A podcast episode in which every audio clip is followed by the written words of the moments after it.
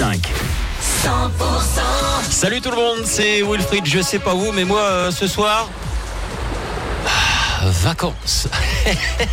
Eh bah oui, je sais pas vous, mais comment ça, il y a la direction qui m'appelle. 11h. Les tubes et l'info 100%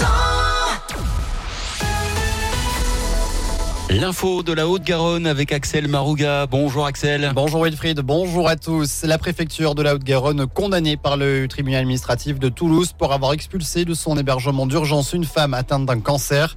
Il a été enjoint au préfet de désigner à la requérante un lieu d'hébergement d'urgence susceptible de l'accueillir sans délai à compter de la notification de l'ordonnance sous astreinte de 150 euros par jour de retard. Une décision qui a été appliquée selon la préfecture.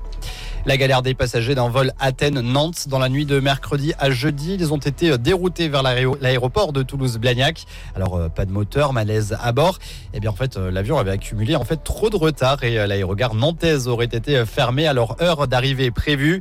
Les pompiers ont dû installer un camp de fortune dans le hall de l'aéroport toulousain pour qu'ils puissent passer la nuit. Les passagers attendent euh, désormais des explications et un dédommagement. Feu vert de la Cour administrative d'appel pour un projet de 25 000 m2 de surface commerciale au sud de Muret. La juridiction vient d'annuler le refus de permis de construire donné par la Commission nationale d'aménagement commercial. Ce projet, Porte des Pyrénées, accueillera notamment un supermarché. Et puis vous allez pouvoir faire encore plus la grasse mat demain si vous aviez prévu de vous lever pour le match du TFC. Initialement prévu à 11h, la rencontre face à Osasuna est repoussée à midi. Match toujours au stade Maurice Trélu de Tarbes et dispo sur la plateforme vidéo du TEF.